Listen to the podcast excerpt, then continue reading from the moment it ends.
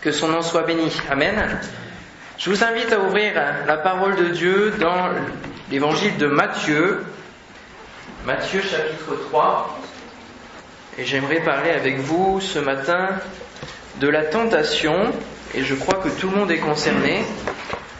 On ne pourra pas dire ce matin, dans la prédication, ne me concernez pas. Nous sommes tous, tous affligés par la tentation, et le titre du message, c'est Vaincre la tentation, parce qu'on a besoin d'outils et de, conseils pour pouvoir vaincre la tentation. Matthieu 3, verset 13.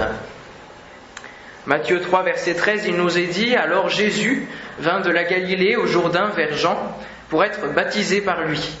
Mais Jean s'y opposait en disant, c'est moi qui ai besoin d'être baptisé par toi, et tu viens à moi Jésus lui répondit, Laisse faire maintenant, car il est convenable que nous accomplissions ainsi tout ce qui est juste. Et Jean ne lui résista plus. Dès que Jésus eut été baptisé, il sortit de l'eau, et voici les cieux s'ouvrirent, et il vit l'Esprit de Dieu descendre comme une colombe et venir sur lui. Et voici une voix fit entendre des cieux ces paroles, Celui-ci est mon Fils bien-aimé, en qui j'ai mis toute mon affection. Chapitre 4, verset 1. Alors Jésus fut emmené par l'Esprit dans le désert pour être tenté par le diable. Amen. Que son nom soit béni. Nous sommes tous confrontés à, de, nombreuses, tentations dans notre vie chrétienne. Et souvent, on a du mal à comprendre pourquoi ça nous arrive, pourquoi on, tombe dans certaines aussi, et pourquoi on, est sujet à, tant de, de tiraillements, de tentations. Et malheureusement, beaucoup sont, malmenés par les propositions peut-être alléchantes qui sont faites en tout genre. La tentation provoque un réel combat dans nos vies. Et je crois que c'est le cas pour tout le monde. Il y a, un combat entre eh bien, ce qui nous est proposé, qui vient de l'adversaire, du tentateur, de Satan, et puis, et puis l'Esprit de Dieu qui, veut vivre en nous, qui veut se développer en nous, qui veut grandir et qui veut nous faire marcher dans les voies de Christ. Et il est important de comprendre eh bien, que la tentation, c'est un réel combat et que c'est un combat qu'il faut, faut euh, gagner, qu'il faut vaincre, un ennemi qu'il faut vaincre. Et premièrement, j'aimerais voir avec vous qu'il faut être prêt au combat. Prêt au combat, c'est-à-dire recevoir le revêtement de l'esprit. Il y a beaucoup de tentations et Jésus est tenté, emmené dans le désert. Mais avant, il y a le, le baptême, son baptême. Dès que Jésus eut été baptisé, il sortit de l'eau, et voici les cieux s'ouvrir, et il vit l'Esprit de Dieu descendre comme une colombe et venir sur lui. Alors je ne sais pas comment ça s'est passé pour vous, s'il y a une colombe qui est descendue sur vous, et il y a eu euh, des cieux qui se sont ouverts. Je pense pas, pour moi ça n'est pas arrivé en tout cas, mais on voit ici vraiment un, passage qui est, qui est fort, qui est important, qui est plein de symboles, et une question m'est venue, et je pense que je ne suis pas le seul à, m'être posé cette question, pourquoi Jésus s'est fait baptiser? Il n'avait pas besoin d'être baptisé, il était, il était sans péché. Alors pourquoi il avait, il avait besoin d'être, d'être baptisé? Personne ne, comprend pourquoi. Lui qui est sans péché, il reçoit l'onction et le revêtement de l'esprit. C'est déjà pour cela qu'il, est baptisé. C'est pour avoir une, une reconnaissance, la reconnaissance paternelle le, Dieu, son Père, va dire celui-ci, c'est pas un homme comme un autre, c'est mon Fils bien-aimé, c'est celui que j'ai envoyé pour chacun d'entre vous. Et pourquoi Jésus-Christ est, baptisé, c'est aussi eh bien, pour euh, que nous puissions suivre ses pas. S'il n'avait pas été baptisé, est-ce que ça serait devenu euh, un passage obligé pour, euh, pour notre vie chrétienne? S'il n'avait pas été baptisé, on aurait dit oui, mais lui, il n'a pas été baptisé, pourquoi moi je dois euh, passer par les eaux du baptême? C'est aussi un exemple, parce que nous sommes ses disciples, et nous l'avons vu vendredi dernier, nous sommes ses disciples, et un disciple, ça suit l'exemple. Jésus-Christ a été l'exemple en toutes choses, et aussi dans le baptême. Il reçoit l'onction et le revêtement de l'Esprit. Le baptême fait partie de notre vie chrétienne et c'est même un, engagement devant Dieu et devant les hommes. La parole nous le dit. Et à partir du baptême, eh euh, la tentation va, commencer. Jésus-Christ va être emmené dans le désert pour être tenté. Suite à cet engagement suite au baptême. Et j'aimerais vous dire qu'on ne peut pas faire face efficacement à la tentation si on n'est pas revêtu du Saint-Esprit, si on n'est pas armé de l'Esprit de Dieu, si on n'a pas dans nos vies l'Esprit de Dieu. Il est important de, de rechercher l'Esprit Saint. Alors quand, quand nous nous tournons vers Dieu, l'Esprit Saint nous convainc de péché, de justice, de jugement, et il, serait faux de dire que euh, nous sommes, nous avons l'Esprit Saint que lorsque nous sommes baptisés du Saint-Esprit. Nous avons l'Esprit de Dieu en nous dès que nous nous tournons vers Dieu, parce que c'est lui qui fait son œuvre en nous de, repentance et de nouvelle naissance. Il est en nous. Mais il est important aussi de rechercher le baptême du Saint-Esprit, qui est un revêtement de puissance et qui va nous aider à faire face à la tentation. Nos propres efforts, notre propre personne, si, nous sommes seuls, eh bien nous ne serons pas assez forts pour faire face. Et Jésus va dire à ses disciples, veillez et priez, afin que vous ne tombiez pas dans la tentation. L'esprit est bien disposé, mais la chair est faible. On connaît tous ce verset, on peut, on peut dire la fin. La chair est faible, nous sommes faibles. Notre personne, notre être est faible face à la tentation. Et le Seigneur dit de prier, de veiller, car la chair est faible. Nous devons prier pour rechercher que l'Esprit de Dieu soit, renouvelé en nous, puisse être encore plus puissant dans notre vie. Une autre question, pourquoi Jésus, nous sommes là, quand il leur dit de veiller de prier dans le jardin de Gethsemane, où il prie son Père d'éloigner la coupe, il va, il va être crucifié dans les heures à venir, et il leur dit veillez et priez afin que vous ne tombiez pas dans la tentation. Pourquoi Jésus leur, dit, il ça à, ce moment-là? Puisque ça le concerne plus lui. Lui, il a la tentation eh bien, de, ne pas faire ce que, Dieu lui a demandé. Il a la tentation de dire non, je, n'irai pas jusqu'au bout. Pourquoi leur dit-il Veillez, priez afin que vous ne tombiez pas dans la tentation? Eh bien, euh, de quelle tentation peuvent-ils être sujets à ce moment-là? Déjà celle de s'endormir, puisque c'est tout simple, hein. mais il y a la tentation de s'endormir, il est tard et, il y a, euh, il y a l'endormissement qui peut être là, mais c'est aussi celle eh bien, de réagir humainement face aux événements qui allaient suivre. Il va y avoir euh, les, soldats qui vont venir prendre Jésus, et puis Judas, c'est une trahison, alors euh, on aurait tendance à réagir humainement à ces choses-là. Et puis la crucifixion et, tout, le scénario qui, qui on a l'impression se déroule autrement. Il y avait la victoire, il y avait les guérisons, les miracles, Jésus-Christ était, était vraiment renommé. Et puis là, il va y avoir un tournant, la croix. Et il y avait la tentation pour chacun des disciples, ceux qui suivaient Jésus, ceux qui ont été appelés par Jésus, eh bien, euh, de réagir humainement aux événements qui suivraient. Et les disciples ont essayé de veiller, ont essayé de prier, mais ils se sont endormis et quand Jésus les a réveillés, il leur a dit, c'est fini maintenant, il n'y a plus besoin de veiller, de prier. Et malheureusement, ils ont réagi mal. L'oreille de Malchus a été coupée, euh, plusieurs ont fui directement, ont abandonné le Seigneur, il s'est retrouvé tout seul, et puis Pierre va le renier. Et tout cela, ce sont des réactions humaines. Alors, je ne dis pas que nous, face à cela, on n'aurait pas réagi euh, mieux et, avec plus, euh, plus de sagesse. Mais cela faisait peut-être le jeu de l'ennemi. Ils ont été, eh bien, ils ont réagi humainement. C'était ça la tentation, je pense, qui, était, qui était là à leur porte. Alors, avons-nous ce, revêtement de puissance? Avons-nous le revêtement de l'Esprit Saint?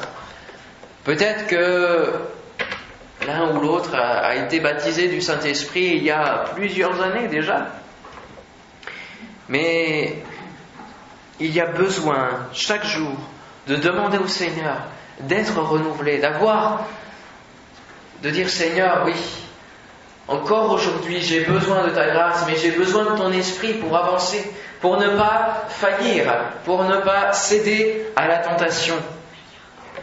Nous est dit dans la parole, et c'est Jean-Baptiste qui dira, lui, il vous baptisera du Saint-Esprit et de feu. Et de feu aussi pour brûler eh le, le péché. Il vous baptisera du Saint-Esprit. C'est Jésus-Christ qui le baptise du Saint-Esprit. Demandons au Seigneur de nous baptiser et de nous baptiser encore et de nous renouveler dans l'Esprit Saint. Amen. Pour brûler pour le Seigneur. Et dans Acte 1.8, Jésus dira, le Saint-Esprit va survenir sur vous, cette puissance, et vous serez mes témoins. Mais vous serez mes témoins aussi parce que vous ne céderez pas à la tentation. C'est cela, ça fait partie du témoignage. Alors, mon frère, ma sœur, es-tu baptisé du Saint-Esprit pour pouvoir être prêt au combat C'est une préparation euh, nous nous sommes engagés au travers du baptême et même au travers d'autres choses envers le Seigneur, et automatiquement après il va y avoir la tentation. Est-ce que nous sommes prêts pour, euh, pour vraiment être vainqueurs de la tentation? Alors c'est la première étape, recevoir le revêtement de l'Esprit. Nous suivons hein, ce que Jésus a, fait. Il a été baptisé, il a reçu cette onction, ce Saint-Esprit. Et ensuite, eh bien, il fallait qu'il s'attende à l'ennemi et à ses tactiques. C'est le deuxième point. Alors Jésus fut emmené par l'Esprit dans le désert pour être tenté par le diable. Et on voit au travers de ce verset que c'est une étape à passer, c'est quelque chose de, volontaire, de prévu. Nous voyons que c'est l'Esprit Saint qui conduit Jésus pour ce temps de tentation. Il s'agit donc d'une chose volontaire, prévue. Il y a un but pour être tenté par le diable. Et donc, vraiment, j'insiste sur le fait que le temps de tentation suit directement le baptême, suit l'engagement.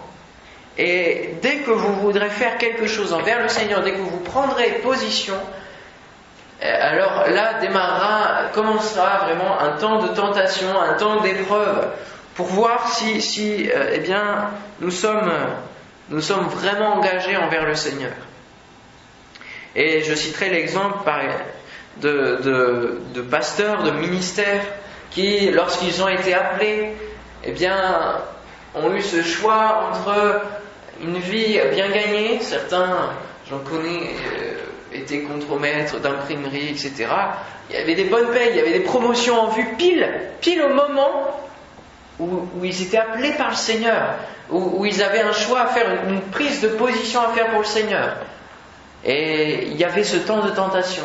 Et pour des choses que vous voudrez faire pour le Seigneur, qu'elles soient plus petites, qu'elles soient plus grandes, il y aura ce temps de tentation. Et il faut être prêt, être prêt à, à vaincre. Il faut être revêtu de l'esprit. Et il faut s'attendre à ce temps de tentation. Il faut s'attendre aux techniques de l'ennemi. C'est important de, connaître l'ennemi euh, qui est devant nous.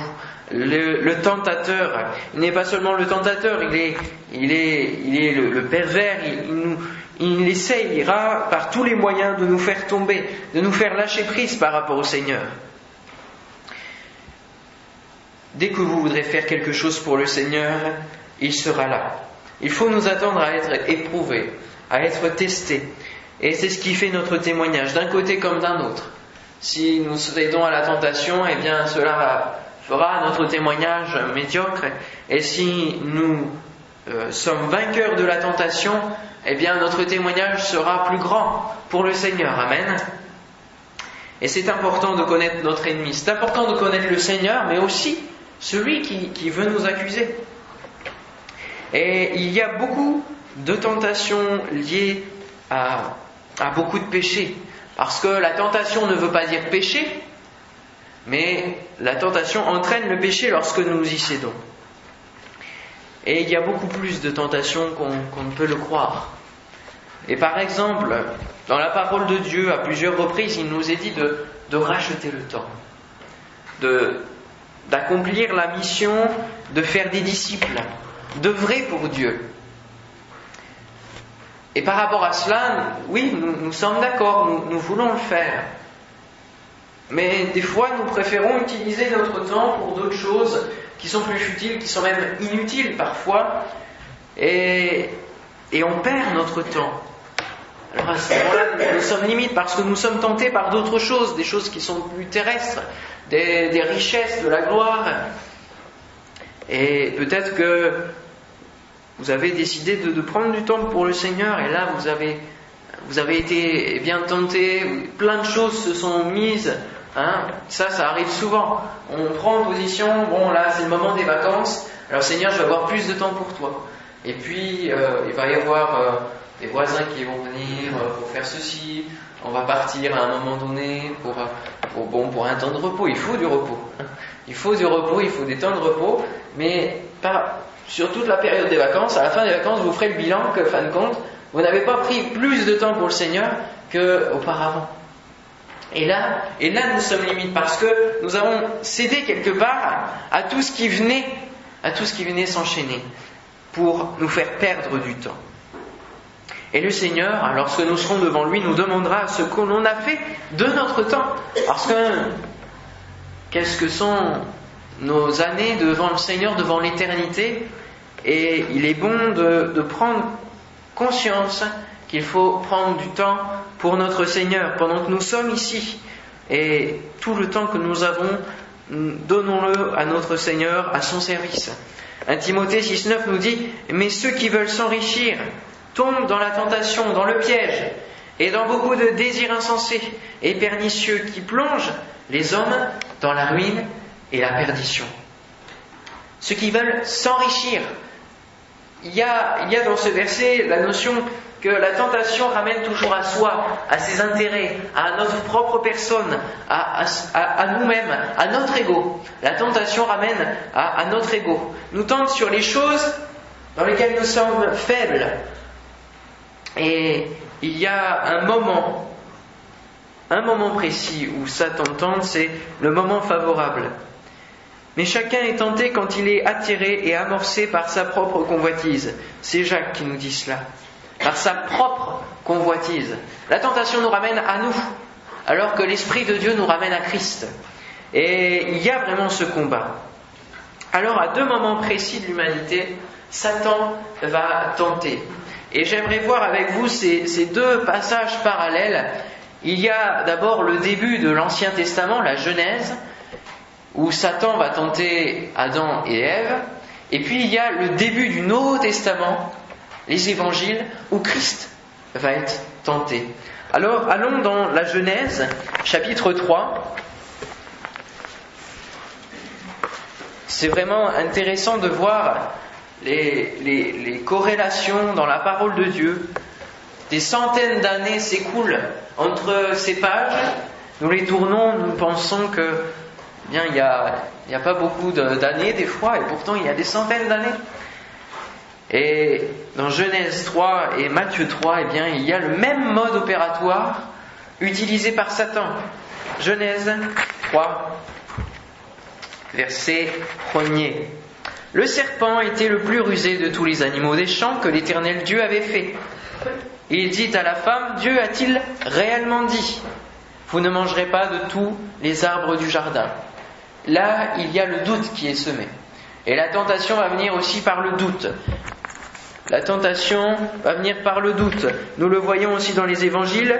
Il dira au Seigneur Jésus, si tu es le Fils de Dieu, il y a le doute. C'est la première chose. Il va vous faire douter.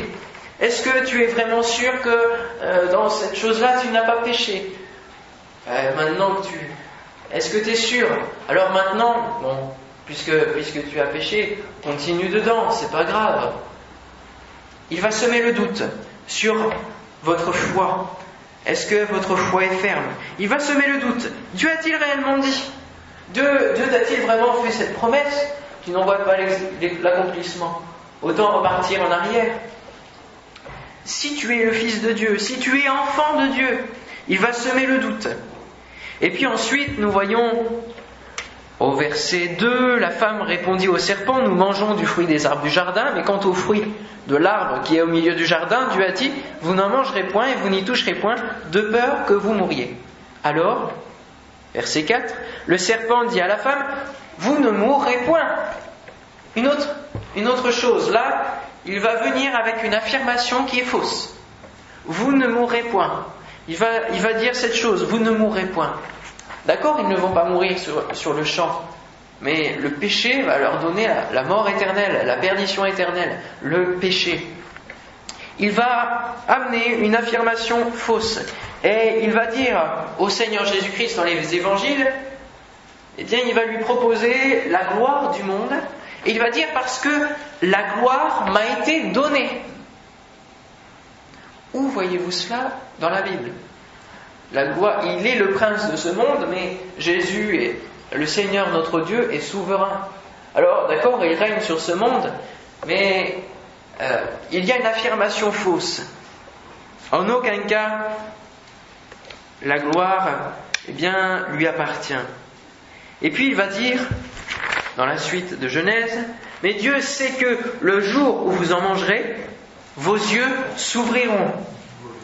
Et il va dire encore, vous serez comme des dieux. Ah, vous serez comme des dieux. Cela amène la fierté, la fierté de l'homme. Il touche, il touche à un point sensible de l'homme, à son orgueil, à sa fierté. Vous serez comme des dieux. Ah, ça c'est intéressant. Et il va, il va dire à Jésus, il va citer un verset de la Bible à Jésus. Il va dire oui, ils te porteront, les anges te porteront si, si tu tombes. C'est un verset. Mais il va, il va toucher à un point, il va, il va essayer de toucher la fierté de Jésus. Oui, c'est vrai, je suis le Fils de Dieu, alors si, si je, je descends, les anges vont me porter. Il voulait toucher à la fierté de Jésus.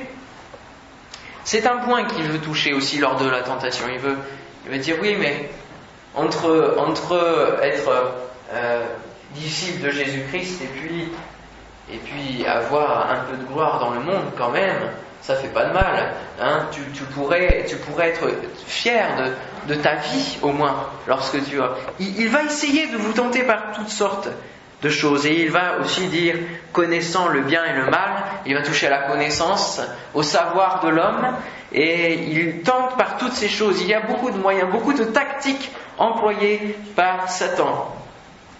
Mais s'il a réussi dans Genèse, il pensait réussir avec Jésus, mais Jésus-Christ a été vainqueur. Pourquoi? Parce qu'il était fils de Dieu, mais aussi parce qu'il était armé pour la tentation. Parce que, je vous rappelle, qu'il a subi 40 jours de jeûne et il avait faim. Et alors, Satan est venu le tenter.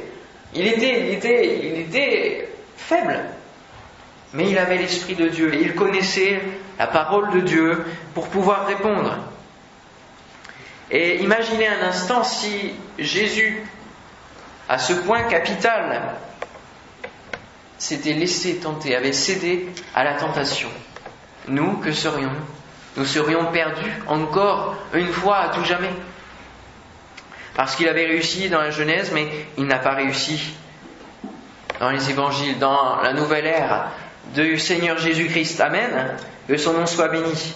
Et dans Luc 4, 13, c'est l'autre passage de la tentation, puisqu'il y a deux passages de, de. Il y a Matthieu 4, et puis il y a Luc 4. Matthieu 4, 13 nous dit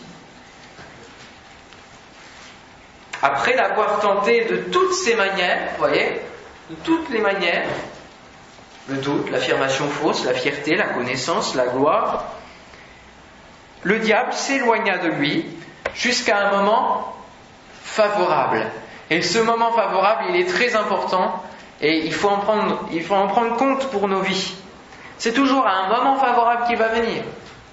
Il va venir lorsque Ève est toute seule et peut-être faible par rapport à, ce serpent qui la trouble. Il n'y a pas Adam, ils ne sont pas deux pour pouvoir le contrer. Elle va être toute seule. Il va venir lorsque Jésus a faim et il va venir lorsque vous serez en moment de faiblesse, en situation de faiblesse. Galatis 1 nous dit, frère, si un homme vient à être surpris en quelque faute, vous qui êtes spirituels, qui avait l'Esprit de Dieu, redressez-le avec un esprit de douceur. Prends garde à toi-même de peur que tu ne sois aussi tenté. il y a le danger lorsque eh bien, nous, voyons une tentation et qu'un frère, une sœur a cédé à la tentation, eh bien d'être pris nous-mêmes dans l'engrenage, d'être emportés. Attention au moment favorable. Parce que peut-être la chute de l'un va provoquer notre propre chute. Et il faut prendre garde à nous-mêmes. La tentation peut se faire soit dans l'instantané, nous y cédons, et parce qu'on a eu une forte tentation, soit elle va venir dans un processus tout en douceur, petit à petit, et puis elle va venir une première fois, puis on va, on va pas s'en occuper. Une deuxième fois, on va pas s'en occuper. Une troisième fois, et puis on va regarder la proposition qui est faite de la tentation. Et puis on étudie la proposition et puis, puis on tombe dans la tentation. La tentation peut se faire en douceur et, il faut prendre garde lorsque la tentation se, présente, et eh bien de tout de suite répondre. Alors on se dit oui, tout va bien, je, contrôle l'affaire, de toute façon, je, ne suis pas le seul à, être tombé. Oui, mais euh, tu seras seul lorsque devant Dieu, il faudra rendre compte pour toi-même. Et si, si ce matin tu es, tu es tombé dans, un péché, dans quelque chose, si tu as cédé à la tentation parce que c'était plus fort que toi, eh bien, je t'invite vraiment à te repentir, à demander pardon au Seigneur de t'être laissé emporter. Alors il faut connaître notre ennemi, alors être revêtu de l'esprit, connaître notre ennemi et ses tactiques, et puis enfin, eh bien répliquer et vaincre la tentation, parce que c'est important. On est, on est, euh, on est sujet à la tentation, mais il faut quand même la vaincre, n'est-ce pas? Amen. Répliquer et vaincre. Matthieu 4, 10. Jésus lui dit, Retire-toi, Satan, car il est écrit, tu adoreras le Seigneur ton Dieu, et tu le serviras lui seul. Retire-toi, Satan. Il va premièrement lui dire cela. Retire-toi, Satan. Il faut répondre. Et il va dire, il est écrit. Il cite la parole de Dieu. Il est écrit. La parole de Dieu, si nous regardons dans Éphésiens 6, où il y a les armes de chrétiens, nous voyons que la parole de Dieu est une épée, et c'est la seule la seule arme qui est offensive, c'est-à-dire qui attaque. Les autres sont défensives. Il y a le bouclier, la cuirasse, le casque, euh, les, chaussures, les sandales du zèle. Et l'épée de la parole est la seule qui contre, qui attaque. La parole de Dieu est une épée. Je vous invite à lire dans l'Épître aux Hébreux, chapitre 4. Et les chapitres 3 et 4 sont importants. Ils nous parlent de la tentation qui a eu lieu avec le, peuple hébreu en son temps. Hébreux 4, versets 11 et 13. Efforçons-nous donc d'entrer dans ce repos afin que personne ne tombe en donnant le même exemple de désobéissance. Car la parole de Dieu est vivante et efficace, plus tranchante qu'une épée quelconque à deux tranchants, pénétrante jusqu'à partager âme, esprit, jointure et moelle. Elle juge les sentiments et les pensées du cœur. Nulle créature n'est cachée devant lui, mais tout est à nu et à découvert aux yeux de celui à qui nous devons rendre compte. L'exemple de désobéissance qui est cité ici est celui du peuple hébreu dans le désert, parce qu'ils n'ont pas cru à la parole de Dieu. Dieu leur a dit, vous pouvez aller conquérir le pays Canaan. Ils ont envoyé des espions, les espions sont revenus défaitistes, et ils n'ont rien fait. ils n'ont pas cru que Dieu eh bien, pouvait être avec eux pour les délivrer de ces géants qui étaient là. Conséquence. Conséquence, 40 ans dans le désert. Conséquence, des milliers de morts. Pourquoi? Parce qu'ils n'ont pas cru en Dieu. Et il y a une tentation qui est un péché, c'est celle de tenter Dieu. Et j'aimerais m'attarder sur ce point, le fait de tenter Dieu. éprouver Dieu parce que nous ne croyons pas en lui. Et Hébreu 3, chapitre 3, versets 7 et 9, c'est pourquoi, selon ce que dit le Saint-Esprit, aujourd'hui si vous entendez sa voix, n'endurcissez pas vos cœurs, comme lors de la révolte, le jour de la tentation dans le désert, où vos pères me tentèrent pour m'éprouver et ils virent mes œuvres pendant quarante ans. Il n'est pas parlé de la tentation du peuple hébreu ici, dans le désert, mais de la tentation de Dieu, où vos pères me tentèrent pour m'éprouver. C'est Dieu qui parle ici. Et il parle de, des hommes qui tentent, qui le tentent, qui l'éprouvent, parce qu'ils disent ne pas, ne pas croire que Dieu a la capacité de faire les choses, de les délivrer, d'être avec eux. Pourtant, Dieu les avait secourus de l'Égypte. Ils avaient toute bonne raison de croire que Dieu pouvait les délivrer de Canaan et leur permettre de conquérir ce pays. Mais ils ont murmuré, ils ont tenté Dieu. Et c'est parce qu'ils n'ont pas cru que Dieu est avec eux pour prendre le pays qu'ils ont tenté Dieu. Et lorsque on ne croit pas que Dieu est assez puissant pour accomplir les promesses qu'il a faites pour nos vies, ou alors pour exaucer une prière qu'on lui a adressée, eh bien nous tentons Dieu, parce que on fait Dieu incapable, on fait Dieu impuissant. Lorsqu'on dit dans notre cœur, lui, pourra jamais se convertir, c'est pas de sitôt qu'on verra une guérison dans notre assemblée. Eh bien, nous, rentrons dans le processus de, tenter Dieu. Et là, c'est une, grave tentation qui, est devant nous. La tentation de croire que Dieu n'est pas, assez puissant, n'est pas, pas assez Dieu, en fin de compte, pour nous. Tenter Dieu est un péché, pourquoi? Parce que le Seigneur Jésus va répondre à Satan. Il est écrit, tu ne tenteras point le Seigneur ton Dieu. Et si on désobéit à ce commandement, c'est un péché. C'est la seule tentation qui est un péché, c'est celle de tenter Dieu. Alors il faut répondre, il faut répliquer, il faut dire, il est écrit à ce qui veut nous faire tomber, à cette tentation. Il est écrit, oui, mais il est écrit quoi? Il est important de connaître notre Bible, n'est-ce pas, pour pouvoir répondre à cette tentation. Il est important de connaître notre Bible, je ne vais pas dire sur le bout des doigts, mais, presque, parce que c'est la parole du Seigneur, c'est le livre que nous devrions connaître le plus. Pensez d'ailleurs aux musulmans qui, qui connaissent par cœur, de nombreux connaissent par cœur le Coran en entier. Et nous, nous ne serions pas capables de répondre à peut-être une simple tentation, il est écrit, et de répliquer un verset, verset de la parole de Dieu. Connaissons, il est important de connaître notre Bible. Chers frères, chères sœurs, il faut, vraiment méditer la parole de Dieu, ne pas seulement la lire, allez, je lis un chapitre chaque soir et j'ai fait ma béa envers le Seigneur.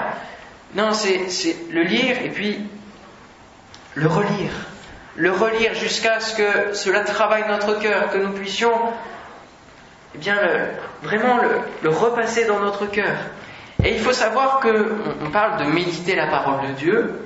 Alors cela pourrait des fois se confondre pour ceux qui ne connaissent pas euh, euh, cette expression dans nos assemblées à une méditation euh, un peu de, de, zen. Mais méditer, dans l'Ancien Testament, dans le littéral, c'est publier, proclamer.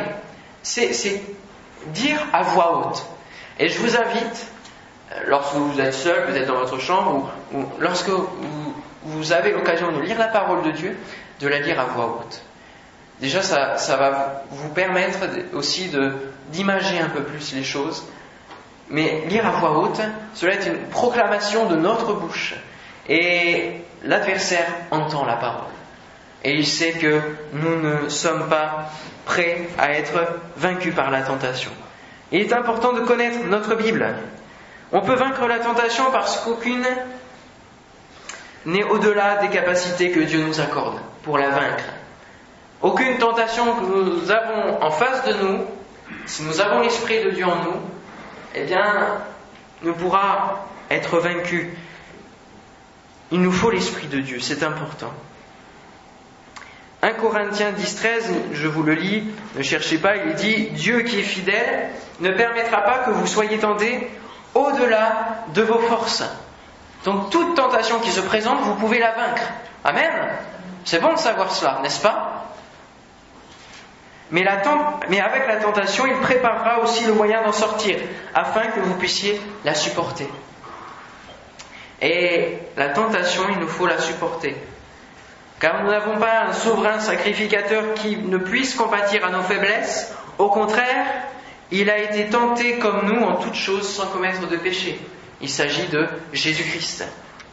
Nous avons un exemple qui a été baptisé, il a reçu l'onction. Il a été tenté comme nous en toutes choses. Il n'a pas seulement été tenté au chapitre 4, mais il a été tenté aussi avant la croix. Il a été tenté en plusieurs choses. Et combien de fois il a été tenté de de manifester sa gloire face aux attaques, notamment d'Hérode et de ceux qui, l'ont fait comparaître. Fais-moi un miracle, il demandait. C'était une tentation pour Jésus de manifester sa gloire parce qu'il le pouvait, mais il a été jusqu'à la croix, jusqu'au bout. C'est un exemple que nous suivons. Il a été tenté comme nous en toutes choses sans commettre de péché. Puissions-nous être comme lui. Jésus a dit aussi Retire-toi, Satan. Et il y a un verset qui est une clé pour eh bien, être à l'abri de la tentation, de céder plutôt à la tentation. C'est Jacques, chapitre 4, verset 7. C'est tout simple, tout le monde le connaît, il me semble. Soumettez-vous donc à Dieu, résistez au diable, et il fuira loin de vous. Alors souvent on prend en compte résister au diable et il fuira loin de vous, mais on oublie soumettez-vous donc à Dieu. Et c'est là une des clés qui nous permettra de, vaincre plus facilement la tentation, c'est de se soumettre à Dieu, c'est de se soumettre à la volonté de Dieu, à la volonté de Christ, à ce que Dieu nous dit, à la parole de Dieu. Être soumis à notre Seigneur nous entraînera forcément dans, dans ses voies et à être, eh bien, lorsque la tentation arrive, nous sommes dans les voies de Dieu. Alors, quand la tentation arrive, nous sommes plus forts pour pouvoir répondre. Résistez au diable et il fuira loin de vous. Mais avant de résister au diable, la condition est d'être soumis au Seigneur Jésus. On peut être sous le règne du diable, sous le règne de Dieu, mais pas les deux. Et il faut choisir d'être soumis à Dieu ou d'être soumis au diable. Et si vous êtes soumis à Dieu, alors vous pouvez résister au diable et il fuira loin de vous. Et la tentation fuira loin de vous. Amen. C'est parce que Christ est en vous que vous pourrez le faire, par l'Esprit de Dieu. Et Luc 4, 14 nous dit Jésus, revêtu de la puissance de l'Esprit, retourna en Galilée, et sa renommée se répandit dans tout le pays d'alentour. C'est juste après la tentation, il nous est dit que Jésus est revêtu encore de l'Esprit, de la puissance de l'Esprit avoir vaincu la tentation vous rendra encore plus fort. Mais attention à certaines faiblesses qui pourraient, par le relâchement, par un éloignement, se renforcer. Les, faiblesses, eh bien, être creusées dans nos vies, et alors la tentation pourrait s'infiltrer. Il faut être toujours rempli du Saint-Esprit, avant la tentation, pendant la tentation, après la tentation. Être rempli de l'Esprit continuellement, et surtout après, parce que Satan va venir au moment favorable. Jusqu'au bout de notre vie terrestre, nous serons soumis à la tentation. Et jusqu'au bout de notre vie terrestre, il y aura des moments plus favorables à céder à la tentation que d'autres moments. Mais la victoire finale approche. Amen. Jésus revient et la victoire finale contre la tentation, sur la tentation, arrive. Nous ne serons pas jamais euh, sujets à, des tiraillements dans nos vies, à ce combat de la tentation entre l'Esprit de Dieu et la chair qui voudrait satisfaire ses propres désirs. Non, lorsque nous serons au ciel et lorsque le Christ viendra nous chercher, eh bien cela cessera et nous serons libres entièrement, sauvés entièrement, que son nom soit béni. En conclusion, je citerai deux versets je vous en lien et vous pouvez chercher l'autre. Jacques 1.12 nous dit Heureux l'homme qui supporte patiemment la tentation, car après avoir été éprouvé, il recevra, qu'est-ce qu'il recevra? La couronne de vie que le Seigneur a promise à ceux qu'il aime. Amen. À ceux qu'il aime. Il faut avoir de l'amour pour Dieu pour résister à la tentation. Et Apocalypse 3.10, si vous voulez bien prendre avec moi, Apocalypse 3.10, c'est dans une des lettres à une église. Apocalypse 3.10, parce que tu as gardé la parole de la persévérance en moi, je te garderai aussi à l'heure de la tentation qui va venir sur le monde entier pour éprouver les habitants de la terre. Et je pense que vous serez d'accord avec moi pour dire que la tentation se fait de plus en plus forte fur et à mesure des jours qui passent. La tentation se fait de plus en plus forte. Il y a de plus en plus de choses qui nous assaillent pour nous faire tomber. Et il est important d'être armé. Amen.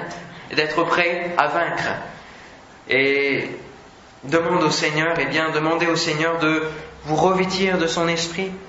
Lisez la parole de Dieu, lisez la parole de Dieu, lisez encore et toujours la parole de Dieu à chaque instant que vous pouvez.